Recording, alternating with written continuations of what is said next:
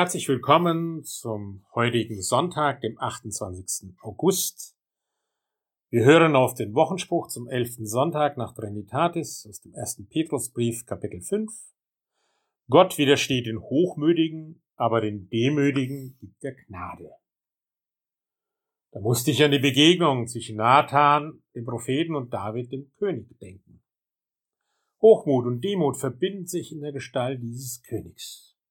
Er hat gehandelt wie einer, dem, was er hat, nicht genug ist. Er tut dann so, als ob er sich nehmen kann, was er will, und als stehe er über dem Gesetz.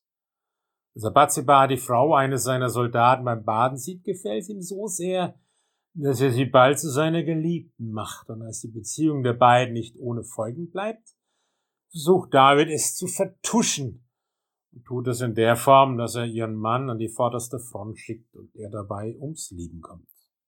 Aber Gott widersteht den Hochmütigen. Er lässt David einen Spiegel vorhalten. Und in Nathans Fabel wird ihm dann deutlich, dass es eigentlich ihm gilt. Und Nathan sagt ihm dann, du bist der Mann. Wie oft sehen wir das eigene Handeln gnädiger an als das des anderen und können Schuld gerne verschieben.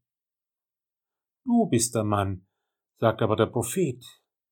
Und an dieser Stelle vollzieht sich ein Wandel. Der eben noch hochmütige König David erkennt seine Schuld, versucht sich darum auch nicht zu rechtfertigen oder die Sache klein zu reden. Ich habe gesündigt. Er weiß um seine Schuld. Er hatte versucht, Gott zu spielen. Er hatte sich zum Herrn über Leben und Tod eines Untertanen aufgespielt.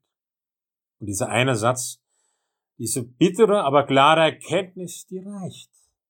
Und wer heute sieht, wie oft Machthaber alles tun, um ihre Sünden und Fehler klein zu reden und anderen in die Schuhe zu schieben, der muss vor David den Hut ziehen.